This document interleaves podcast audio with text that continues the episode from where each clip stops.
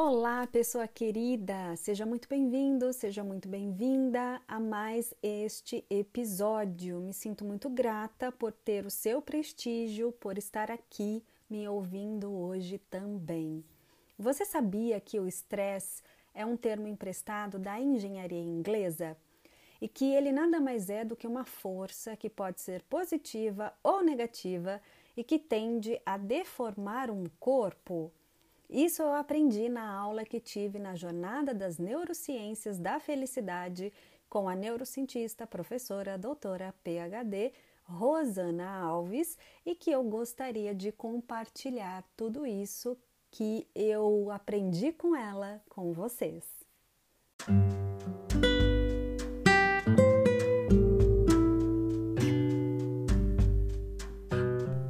Ela disse que quando praticamos algum exercício, fazemos alguma atividade física, musculação, por exemplo, o nosso corpo sofre um estresse. Neste caso, de uma força positiva que vai deformar no sentido de modelar o nosso corpo, e com o tempo e prática, a gente consegue atingir uma melhora significativa no caso na potência do corpo como um todo e não somente na aparência.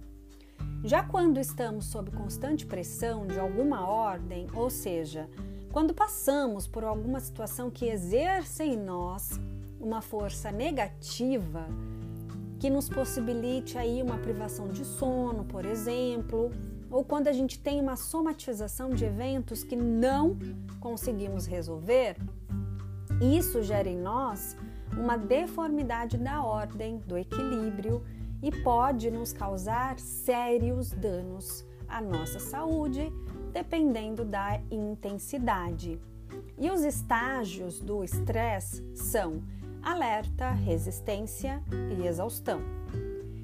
E o nosso organismo trabalha para que tenhamos ordem e equilíbrio, mas sozinho, sem a nossa colaboração, ele não pode fazer muitas coisas, mas ele nos envia sinais. Porém, quando estamos ligados só no modo automático, não percebemos esses sinais ou não damos a importância devida a eles. E com isso demoramos às vezes tanto tempo para nos darmos conta de que algo não está funcionando como deveria e que em alguns casos, infelizmente, pode ser tarde demais. Então, segundo ela, a fase de alerta está dentro da normalidade. No dia a dia, a gente se estressa com uma coisa aqui e outra ali, mas nada que não possamos resolver. Na fase de resistência, o organismo já é impactado e precisa de um suporte maior. Geralmente há um acúmulo de preocupações crônicas impedindo o funcionamento natural do organismo. Já na fase da exaustão, a coisa se complica e muito porque o organismo já começa a mostrar sinais de falências.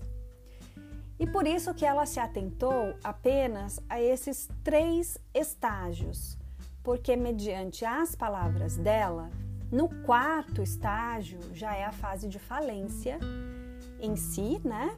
E neste caso não há muito o que fazer. Então não podemos nos arriscar irmos tão longe.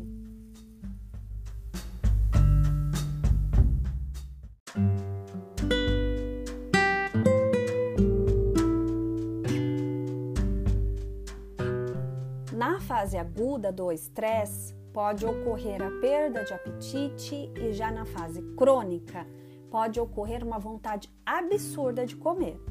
Ambos são seriamente prejudiciais. Se você tem demandas das quais não está conseguindo resolver sozinho ou sozinha, procure por ajuda de um psicólogo, terapeuta. Mas se não puder ser de um profissional, que seja de alguém que você confie.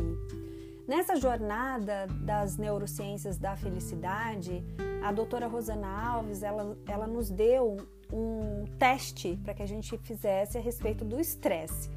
Eu não vou dizer qual teste foi esse aqui, porque eu não sou psicóloga, então eu sugiro que você procure por um profissional que possa te auxiliar nisso para que você tenha aí uma ideia, uma noção do seu grau de estresse, se se encaixa em algumas dessas etapas, desses estágios e assim você possa então com a pessoa mais indicada, que é um terapeuta ou um psicólogo, tratar isso.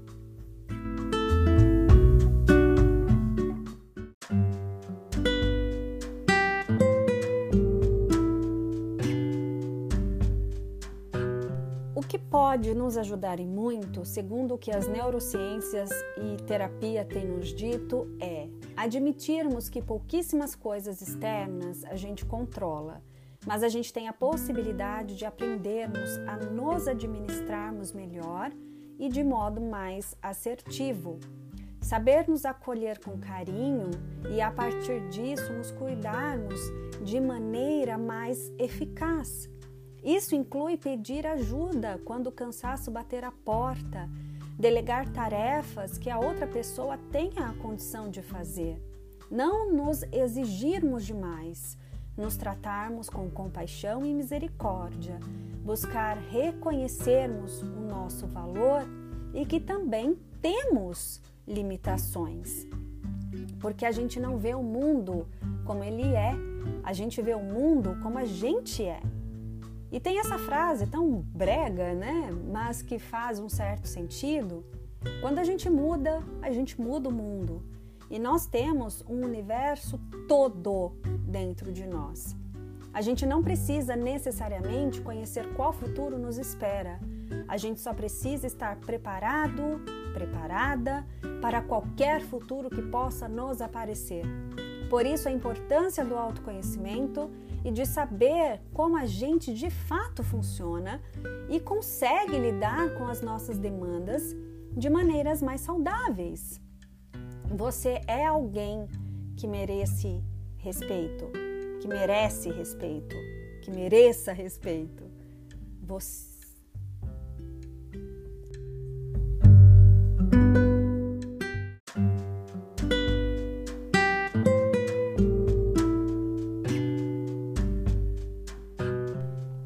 Preste atenção, por favor, no que eu vou dizer para você agora.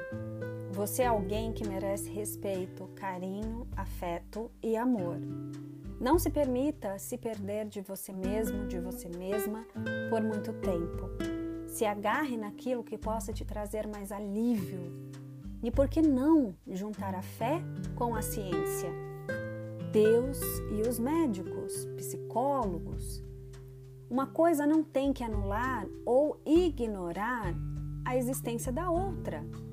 Elas podem ser, sim, auxiliadores nessa jornada que é só sua, que é só minha, chamada de vida. Você e eu somos importantes. A nossa vida e a nossa saúde são preciosas. Vamos nos cuidar mais. Se o seu máximo for 1% por dia, não importa Faça esse 1% todos os dias, a cada dia. E com o tempo, você vai aumentando essa porcentagem. O seu processo, ele precisa ser respeitado e acolhido, a começar por você mesmo, por você mesma.